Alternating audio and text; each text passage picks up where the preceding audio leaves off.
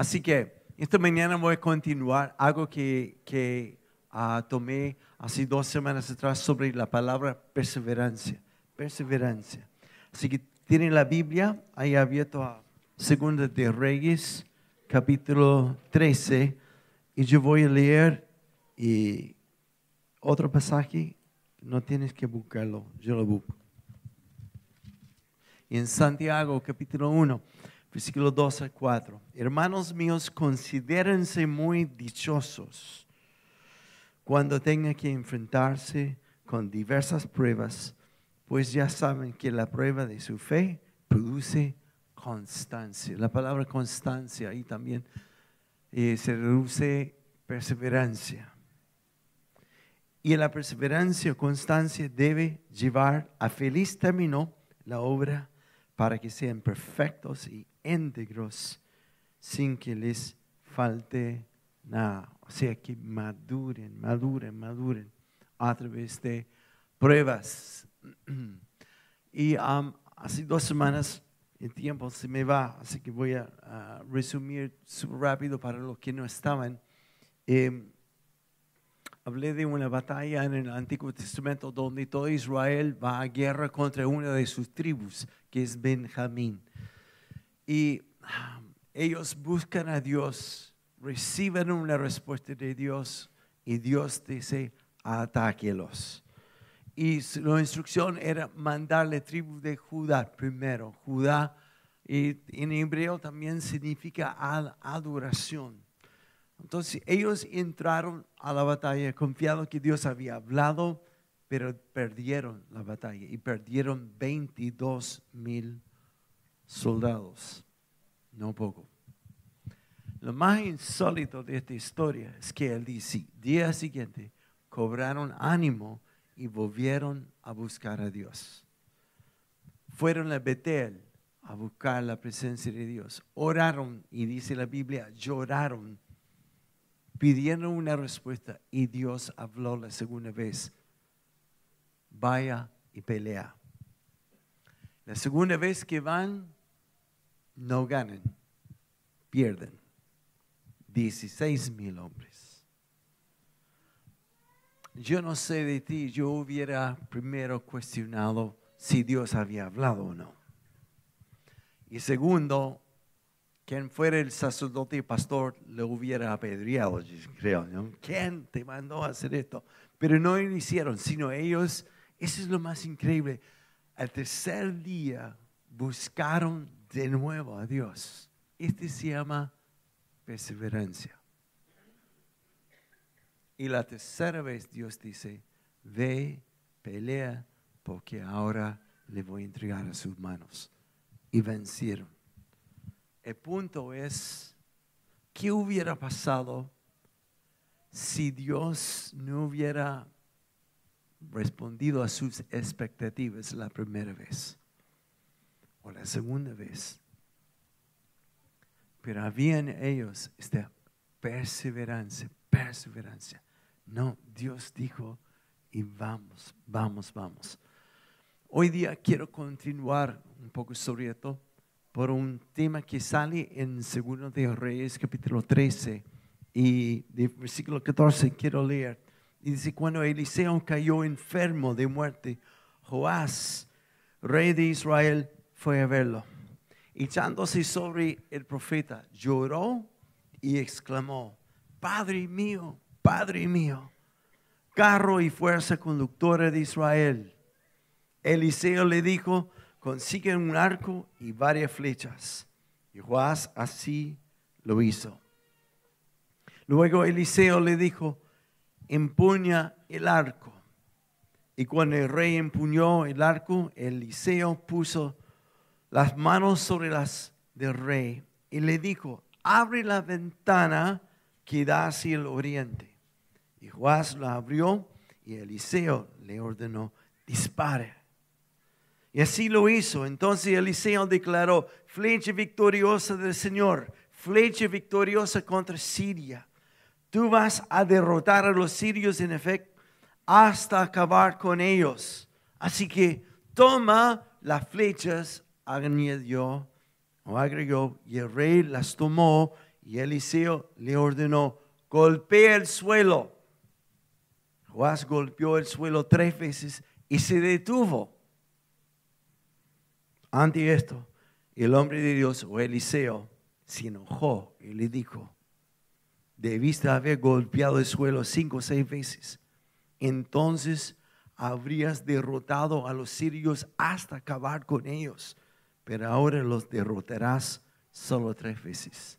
Amén. No tan feliz el final, ¿no? Yo no tengo tiempo de entrar en todo el contexto de esto. Si necesitas saber más información, pregunte a ti. Él sabe todo esto, ¿ya? Ah, pero hay dos o tres cosas que me destacan mucho en esta historia. Primero, es algo que Dios está hablando fuertemente a mí. Alguien una vez dijo, para los pastores, si quiere que la espada sale de tu boca, tiene que penetrar tu corazón primero. Así que eso es lo que está pasando conmigo. Así que primero vemos la escena cuando el Eliseo ya viejo está muriendo, tiene el rey malvado, pero reconoce al profeta como padre y como fuerza, la voluntad de Dios o el representante de Dios para Israel. Se echa encima del rey, llora y dice, Padre mío, Padre mío, los carros de Israel, que significa, es la misma palabra que Eliseo dijo a Elías antes que Elías fuera arrebatado por Dios. Los carros de Israel vienen por ti. Es como que viene la muerte. Reconocen que es su tiempo. Y más curiosamente, el rey, el profeta se levanta y da las siguientes instrucciones al rey. Dice, abre la ventana que apunta hacia el oriente. Y ahora tome un arco, una flecha y dispare. Y una vez que dispare, el profeta dice, victoria, una flecha victoriosa sobre Siria, todos sus enemigos serán acabados. Es algo que el profeta está viendo en el futuro. Y con esto viene la instrucción de Elías, Eliseo, al rey, toma flechas ahora y golpea el suelo. El rey, como muchos de nosotros, cuando no vemos la visión, no entendemos lo que está pasando, yo me imagino que tomó las flechas y con tan poco entusiasmo como, pero para obedecer como, ya, gracias, mi modelo, Gloria, ya.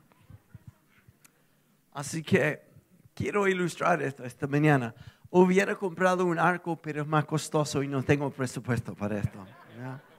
Así que para mí primero lo que vemos es el símbolo de la ventana. El, rey, el, profeta dice, abre la ventana hacia el oriente.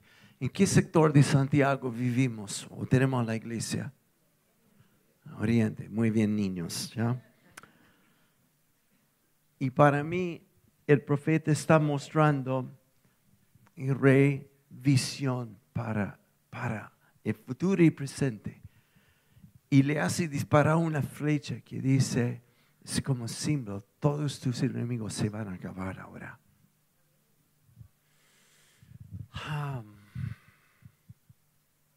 hace muchos años y constantemente Dios me ha hablado y a varios aquí sobre lo que Él tiene para esta iglesia. Y no es miles de personas, podría ser pero esto es lo menos importante. Lo que a mí me importa es que llegamos a ser lo que ha profetizado sobre nosotros, que es una iglesia que transformará la imagen del cristianismo, que es una iglesia que, que sea como estas flechas que se lanzan hacia el blanco donde Dios nos ha hablado es una iglesia que, y estas flechas para mí representan dos cosas.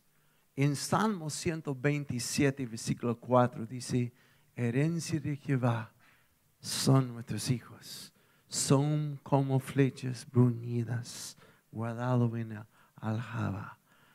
que son hijos e hijas que Dios quiere usar para lanzar directamente hacia su blanco. Y brunido significa no una flecha chueca, sino bien labrado, bien forjado, bien formado, para que cuando es su tiempo y Dios lo lanza, va directo en el blanco.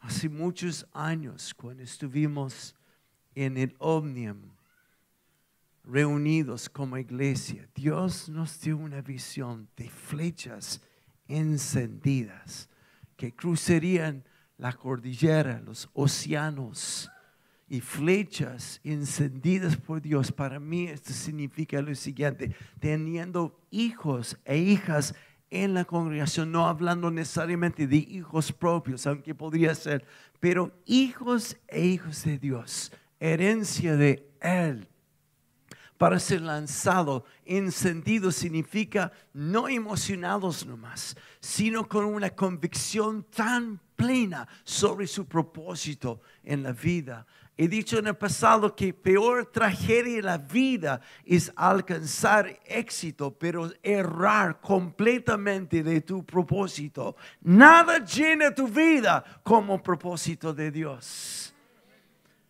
Y estas flechas son encendidas con la pasión, consumidas por Él. No es una emoción, es una obsesión de estar en relación y encendido por Él. No sé si se acuerdan de esto, más o menos la misma fecha, o quizás antes, pero cuando empezamos a ver esta visión, me acuerdo tanto de la película El Gladiador. ¿Se acuerdan de esta película? Los varones sí, porque no gusta sangre tripas, todo así, salpicado por la pantalla y hombre matándose uno al otro. Y esa es la película ideal para los hombres. Y la primera escena es ver la legión de romanos así y frente a los bárbaros se llaman ya malvados y de repente viene el orden, enciende las flechas y enciende las flechas. Y hay una escena donde miles de flechas van encendido en el aire hacia el blanco del enemigo.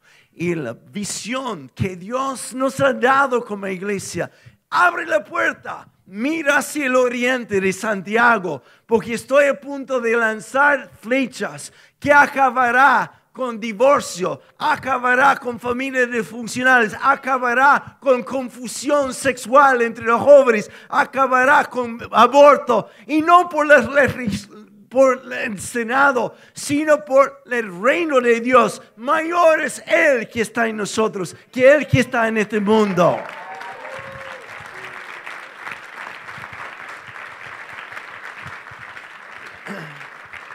Estoy hablando de presencia de una iglesia en cuatro paredes, como en el Hotel Marriott. Mi meta tampoco es ser la iglesia más grande de las viñas en Chile. Puede ser viña o piña, me da igual. Lo que quiero es un pueblo encendido, tirado como flechas, directo al blanco, donde Dios nos ha apuntado. Y para esto nos ha llamado. Amén, amén. Flechas, flechas. Wow. Hay mucho más que quisiera hacer, pero otra predicación hablaré de esto. Todas las promesas en Él son sí y amén. No quizás, tal vez. Con cada promesa viene una respuesta. Él dice sí y espera un sí de nosotros. Respuesta en inglés es response. Responsabilidad. Con la promesa y la gracia. Descache esto. Dios nunca te ha dado a ti su gracia ni a mí para hacer lo que quiero. Total, que Él perdona. Gracia es Dios empoderándome para hacer lo que Él quiere.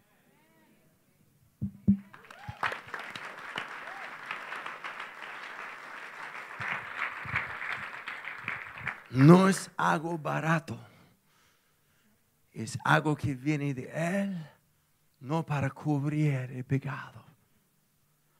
Si fuera esto, Jesús nunca hubiera venido, porque los sacrificios del Antiguo Testamento respondían a esto, cubrirlo nomás, y sigue como estás. Sino Jesús vino en la cruz y murió no para cubrir el pecado, sino para quitar el pecado. Aleluya. Flecha encendida. Tiene que ver con lo que Dios ha prometido. Ventana abierta. Él me ha prometido, está prometido a la iglesia. Estamos aquí. Y eso es lo que cuesta porque no lo vemos. Porque nuestra visión es tan limitada. Pero Él dicho, hasta que se acabe con los enemigos. Santiago, ninguna comuna de Santiago ha visto lo que Dios puede hacer cuando su pueblo despierta.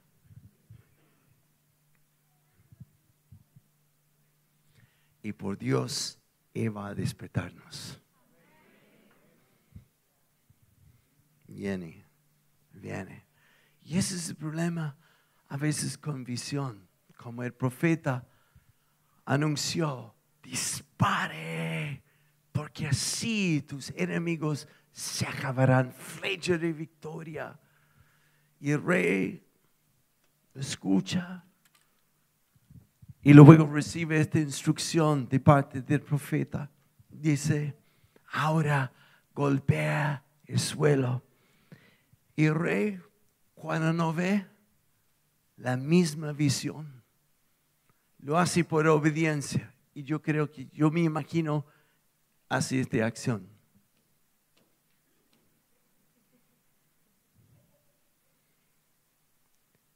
El profeta lo reprende. Y dice, si lo hubiera hecho más veces, hubiera vencido por completo a su enemigo. Ahora te digo lo que Dios está hablando con Roger. Hace dos domingos estuve aquí con muchos de ustedes en la segunda reunión. Creo que prediqué, a mí parece como cinco minutos, porque fue tanto la presencia, la gloria de Dios Casi todo el mundo sacudido, tocado. Yo salí de ahí, tuvimos visita en la casa, hablamos de la reunión, de lo que Dios está haciendo. Se fueron y hice lo que siempre hago, domingo en la tarde.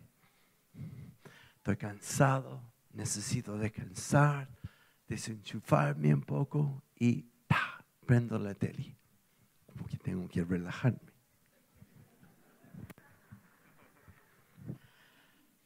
Te digo lo que Dios está hablando conmigo. Si el zapato te calza, póngalo. Pero me dijo, ¿por qué te conformes con tan poco?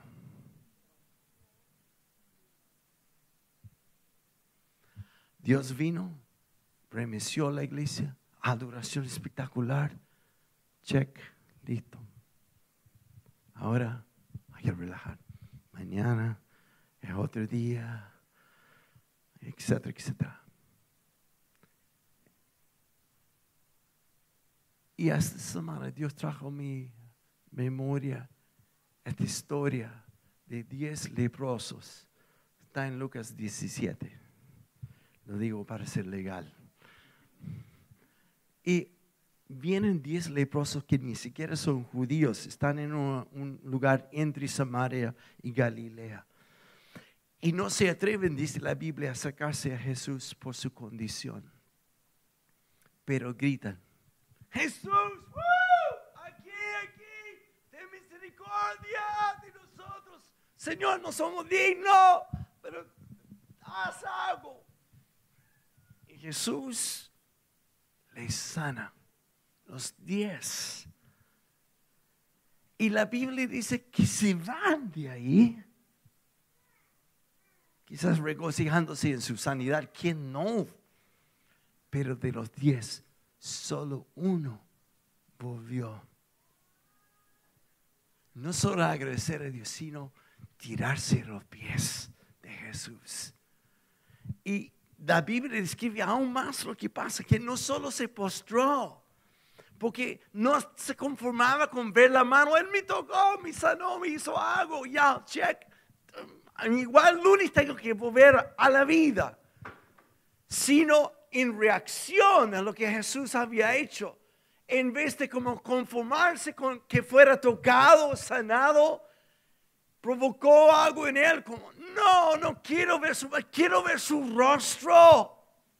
Y se va, se postra delante de Jesús y la Biblia dice que él gritó de alegría y grita alabanza. ¿Ha visto una persona que no pierde la sombra de su gracia? Como que ya no le importa lo que pensarán, lo que dirán los demás. Es tanto lo que ve en él que se pone niño.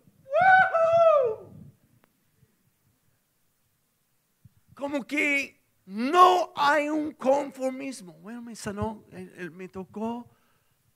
Ojalá que el próximo domingo me dura. Se conformó se conformaron con ver su mano en nuestro rostro. En otra palabra, cada promesa, cada cosa que Dios hace para manifestarse es una semilla plantada en nosotros. Y es de nosotros cultivar la semilla hasta que dé fruto en nuestra vida. Hasta que produce una transformación. Así que esencialmente mi pregunta, la pregunta que Dios me dio a mí, ¿por qué, Roger, te conformas con tan poco? Cuando ha prometido a derribar mis enemigos.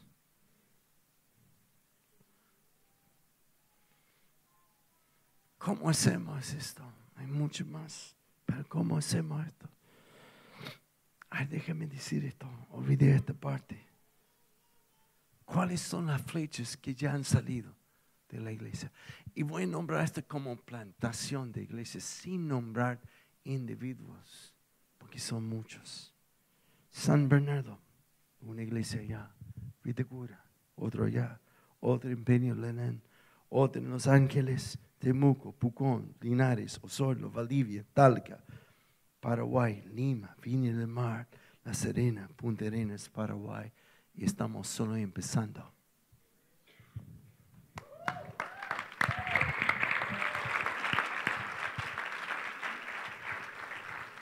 Malawi.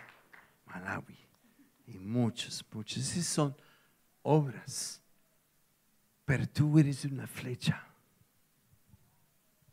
para ser manifestado. Dios no te llamó a ser CEO, te puso allí, pero para manifestar su reino donde estás como una flecha encendida. Dios no te llamó para ser científico en la universidad o médico. Es, es el lugar que Dios te dio para manifestar el reino de Dios. Ah, el miércoles, viernes, almorcé con un joven que conozco hace varios años, que vive en San Felipe. Y una cosa que me impacta de su vida es tener un llamado a, a, meterse completamente en la política, pero no para protestar, sino ser levadura, levadura, levadura, levadura.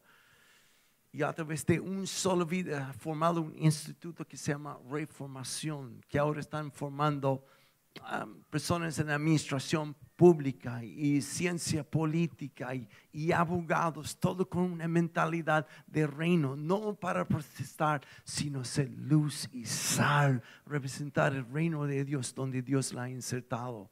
Amén, amén, amén. Ah, no. ¿Cómo? ¿Cómo? ¿Cómo? ¿Cómo? Dejo de conformarme con tan poco te digo lo que Dios está haciendo en mí. Esto llamo insatisfacción santa. Es como que no quiero seguir como estoy. No puedo seguir como estoy. ¿por qué me conformo con tan poco? Cuando Dios me ha hablado, cuando Dios me ha dado promesas, ¿por qué me conformo con un hijo? Estoy hablando en general, que no anda con Dios y dice, bueno, así es el mundo. Cuando Dios me ha dado promesa, tú y tu casa sirven al Señor. Cuando Dios me ha dado un hijo, no para pertenecer al diablo, sino rescatarlo del reino de tinieblas al reino de luz. ¿Por qué me conformo con tan poco? ¿Cuáles son las cosas que apuntan a cómo hacer esto? Uno es una insatisfacción santa. Hmm. Un famoso evangelista que se llama Leonard Ravenhill me impactó su vida. Escuché predicar esto.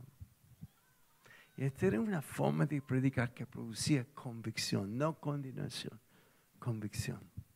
Nunca he estado en reuniones similares con este, como con él. Pero decía esto, Dios no contesta la oración. Cuando dijo esto, dije, es hereje. Porque estudié esto en el seminario. Él dijo, y siguió, solo responde a la oración desesperada. Yo creo, apoyándome un poco en la tradición de Juan Wesley y su doctrina en ese rescato, en la experiencia de salvación y llenura del Espíritu Santo, hay dos palabras claves. Uno es lo que él llama la crisis, cuando llega el día que por convicción me entrego a Jesús. Y salvación viene, Cambia.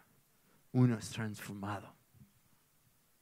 No es así, no sé, a lo mejor podría ser. Uno sabe que sabe, que sabe, que sabe, que sabe. Pero de ahí viene el proceso de caminar diariamente en la salvación. El llenarse del Espíritu Santo también es así. A momentos cuando en insatisfacción santa, yo digo, tiene que ver más. Cuando leo la Biblia, veo el Nuevo Testamento y todo lo que hizo Jesús y los apóstoles, pregunto, ¿dónde está hoy día? ¿Qué me pasa a mí? ¿Por qué a mí no? Y viene esta insatisfacción y hasta finalmente por convicción empiezo a clamar. No sé cómo, una forma ordenada, excepto Dios. No quiero vivir más como estoy, sabiendo que esto es para mí también. Y viene este momento como el golpe, ¡pah! de Dios. Y uno es bautizado, llenado, ¿cómo quieres llenarlo? Llamarlo del Espíritu Santo y tu vida nunca más es igual. Es como sube otro nivel de experimentarle a Él, de ver el poder de Él fluir a través de ti. Y uno es en proceso después aprende a, caminar diariamente siendo lleno del Espíritu Santo. Pero hay periodos en mi vida cuando aún así estoy como, bien, gracias Señor por todo, pero quiero más.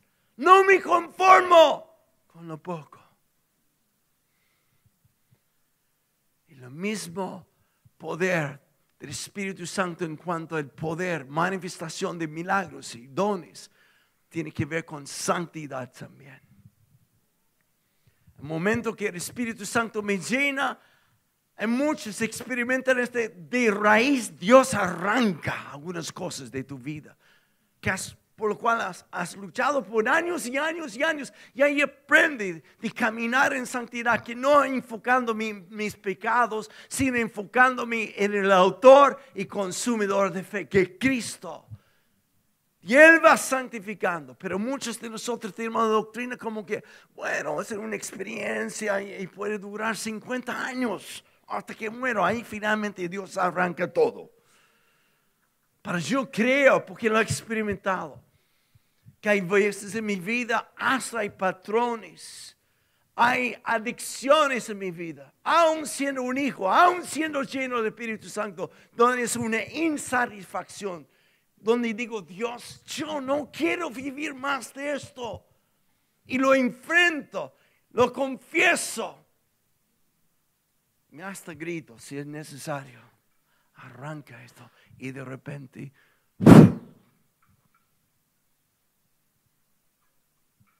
la experiencia. Dios arranca. Y Él puede hacer algo en cinco minutos, lo que demoraría tres años de consejería.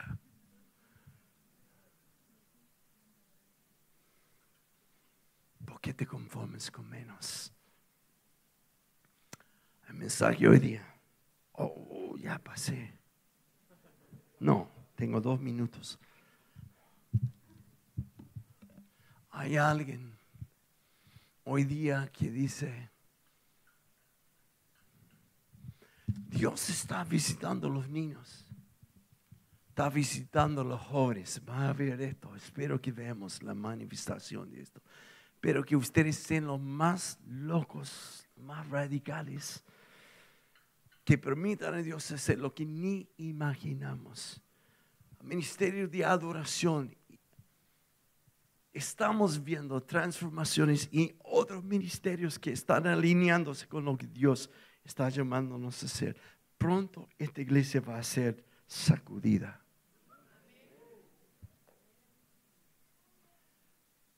Y tu excusa es que Dios no me contestó, que yo intenté esto y falló y intenté hacer este ministerio, pero no me resultó. Entonces ahí estoy. Yo te digo en el nombre de Jesús lo que Jesús dijo frente a una tumba. Lázaro, sal fuera. Es tiempo.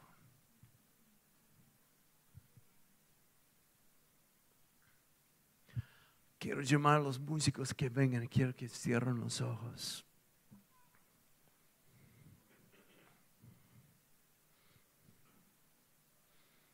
Hay alguien esta mañana, sé que habrán, porque sé que el Espíritu Santo está inquietando muchos de una insatisfacción santa.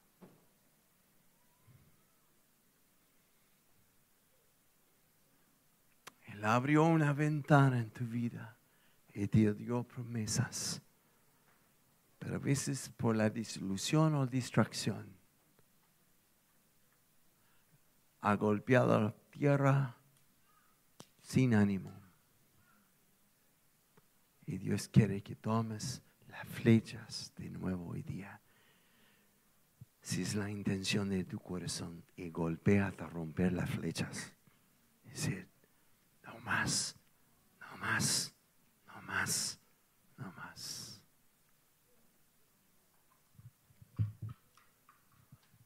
Cierran sus ojos. Espíritu Santo, sobre, sobre, sobre, sobre, sobre nosotros esta mañana.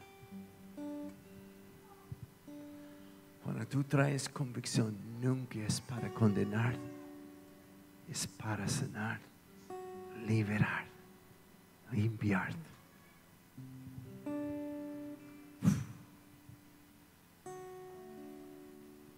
Wow. Todo una.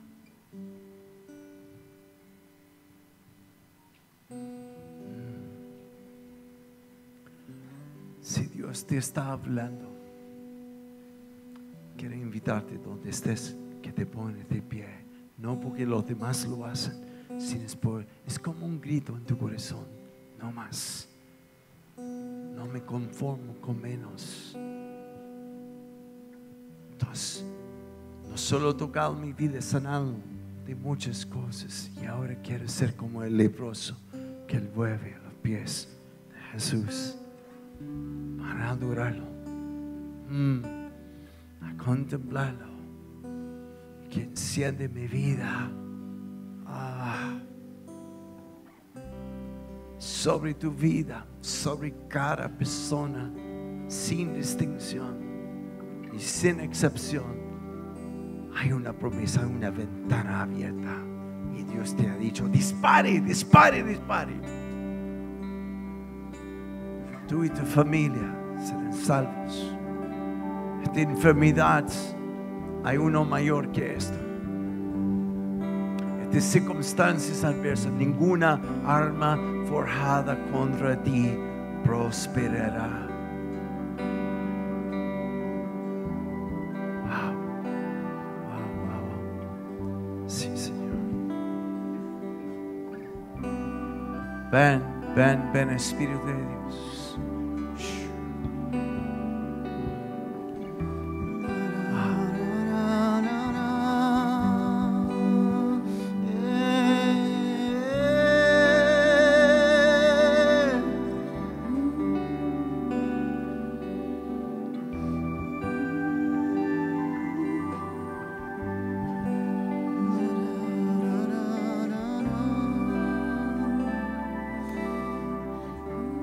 Si no está de pie, yo quiero invitarte a venir, correr si puedes. Es como decir, Padre, heme aquí.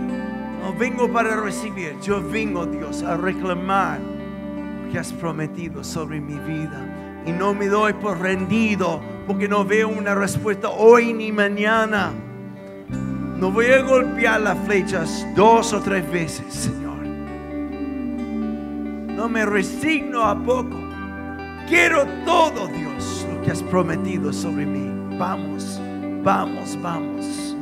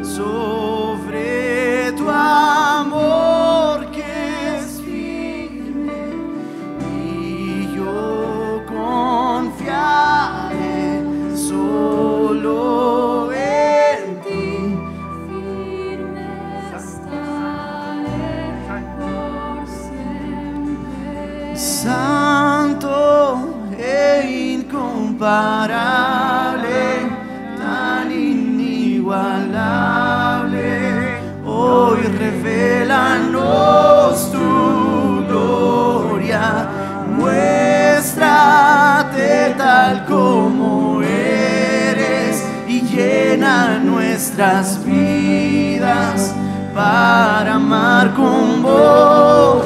Santo, santo, santo, santo. incomparable,